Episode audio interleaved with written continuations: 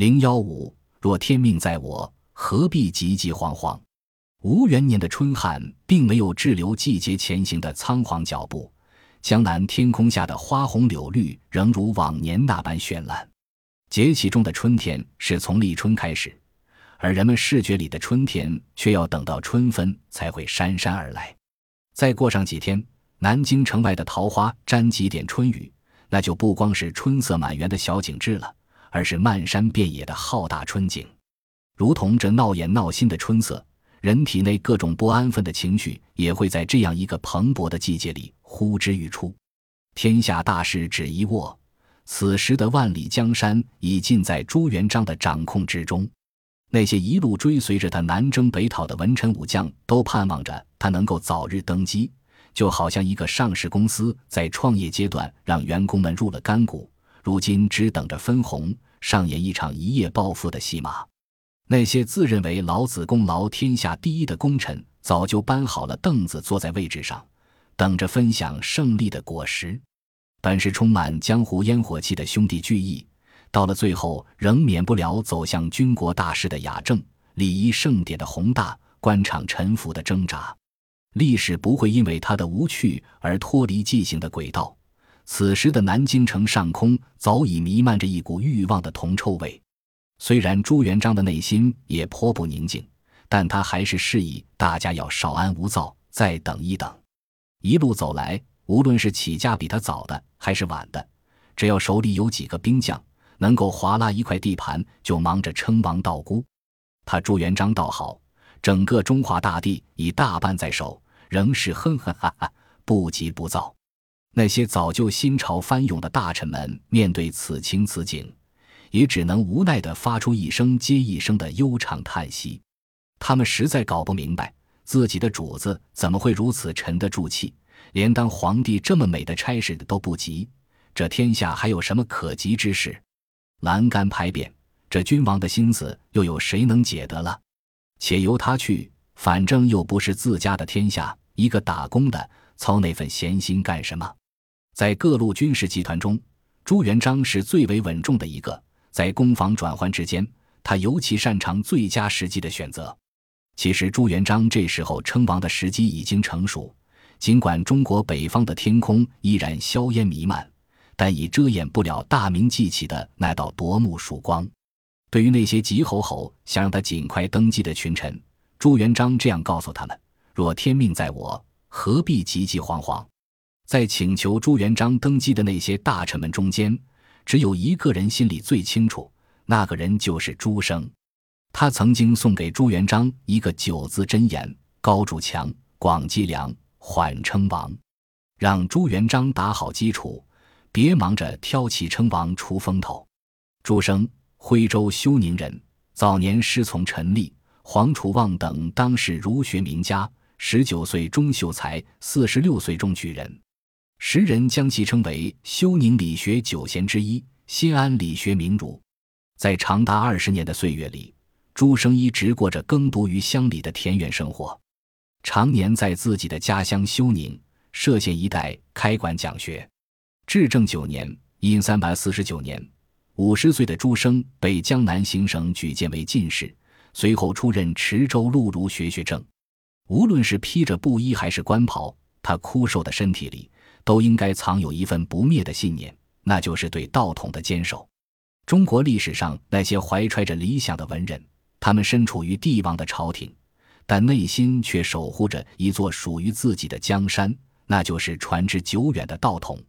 朱生在仁池州学政时，政绩就表现得非常突出，大江南北的饱学之士闻风而至。由此可见，他在读书人中的号召力。这时候的他虽然勉强进入体制，但是他并不恋战，也不愿意放弃安宁的耕读生活。等到任期满后，他又毅然决然地回归山林，在家乡石门山过起了闲云野鹤的隐居生活。朱元璋亲率大军出征浙东，途经徽州、休宁这个地方，人杰地灵，自古以来英杰辈出，被誉为中国第一状元县。来到此处，正值用人之际的朱元璋，让那些文臣武将为自己推荐当地的文化精英。三军总管、大将邓禹向朱元璋推荐了朱生，说此人是个饱学之士，在当地文人士子中颇具影响力，被人称为诸葛亮。刘基也知晓此人，说朱生与一般的儒士，尤其是那些名声大噪的理学家有很大的不同。他治学非常务实，平日适时交友，不论对方身份高低贵贱，即便对方是一个乡野村妇，只要能够让他从中获益。他都会恭恭敬敬地向人家请教。正因为如此，朱生掌握了一整套超乎常人的经世致用的本领。可以说，他在经济、地理、天文、历法乃至算命、占卦等各个领域都有所长，完全是一个复合型人才。恨不得将天下英才进入构中的朱元璋，决定登门拜访实为布衣的朱生。招揽人才这件事，不仅考人才，也考求才之人。有时候就像是礼佛，重在虔诚二字。山河破碎，风雨飘摇，凭什么天下英才都入了你的垢，而不是其他人的垢？战场上的胜负，其实早在战场之外就已经注定了。朱元璋此行是为了打破战场上的焦灼状态，并试探一下朱生是不是真像传闻中的那么厉害。虽然拿出了足够的诚意，但是朱元璋并没有见到这个人。尽管如此，朱生还是给他留下了一个锦囊计，劝他亲临指挥，这样必能收到奇效。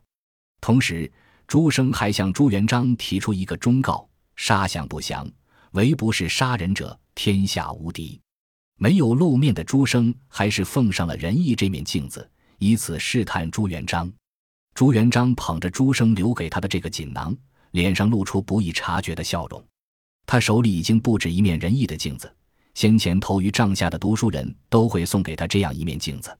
至于让他亲临一线指挥作战，朱元璋也是依计而行。他亲率十万大军前往婺州，同时传令城破不许妄杀。至十二月夺取婺州，一举获胜，这让朱元璋更加钦佩朱生，也坚定了要将其招入麾下的信念。初次登门，虽然没有见到朱生。但收到了朱生留给他的一条锦囊妙计，衡量之下，朱元璋决定再雇茅庐，一蓑烟雨任平生。像朱生这样甘于平淡生活的乡间知识精英，如果不是碰上这样一个新旧时代交错的年份，是很难被君王直接启用的。打破一个旧制度意味着什么？那就是让日渐固化的社会阶层来一次重新洗牌，让那些真正有实力的人。无论你居于社会金字塔的哪个位置，都会有向上流动的可能。这一次，朱元璋率诸将亲征浙东到徽州，并将所率卫队佯装成商队，由江西绕过浙江，越过连岭，悄悄抵达朱生教官所在地。在那些眼高手低者看来，朱元璋这么做未免显得有些夸张。朱元璋的突然出现，也让朱生很是为难。他不愿意成为权力者养在笼子里的金丝雀，可朱元璋的诚意还是打动了他。徽州地区宗法势力极强，聚族成风，历久不衰。而朱生在徽州同族中享有族长之类的崇高声望。二人见面，朱元璋不但收敛起自己的王者风范，更是一口一声宗长的称呼，这也算是对同姓长辈的尊称。他请求朱生能够出山帮助他这个晚辈，为他们老朱家打下百世基业。在朱元璋糖衣炮弹的作用下，朱生愿意暂时放下自己所留恋的田园生活，等处理完家中事务，就出山辅佐他。然而，此时在朱元璋的心里，没有任何事比得到朱生更加迫切。在某种程度上，主公与军师的关系很像情人关系，越得不到越想得到。茶饭不思，等待的每一天都是漫长的。朱元璋攻楚州，浙江省丽水市，不下，再度遣书急召朱生前来军门效力。他在信中写道：“允升宗长阁下，取东伐婺州，宗长战得真屯毁玉卦，倒是主公得天下之相。从前晋文公得此卦而复国，今伐婺州，果然变得。此次商议进兵处州，宗长又占得复卦。”二爻有变，说是要等到十一月阳生阴消，此诚可得。遵照您的教诲，已经据守九个月了。金特差人赍书一请，快来一决大事。万物迟物，幸甚。央池水漫，白鹭乱飞。做一个耕读乡间的农夫，是何等的逍遥自在！朱生愿意出山辅佐朱元璋，也有他自己的利益考量在其中。与其他人不同，朱生的出山并不是出于个人崇拜或政治上的投资分红心理，而是源自一种家国情怀。为了天下大局，他觉得需要一个稳定而权威的中央政府，更何况是他们朱家的天下，一笔写不出两个朱字。总之，驱使着朱生不管不顾投奔朱元璋的原动力，是从古至今文人士大夫所坚守的“风骨”二字，而不是一心想要依附一种政治体制的欲望。这是发生在至正十七年（殷三百五十七年）七月的事。朱生果然没有让朱元璋失望，二人初次见面，彼此就生出一见如故的知己感。朱生就当时的斗争形势和朱元璋的侠粮少的实际情况，简明扼要地为他献上三策九字：高筑墙，广积粮，缓称王。这便是后来天下闻名的九言策。这九字方略就像是武林中绝顶高手打通了弟子的任督二脉，为朱元璋指明了前进的方向。本集播放完毕，感谢您的收听。喜欢请订阅加关注，主页有更多精彩内容。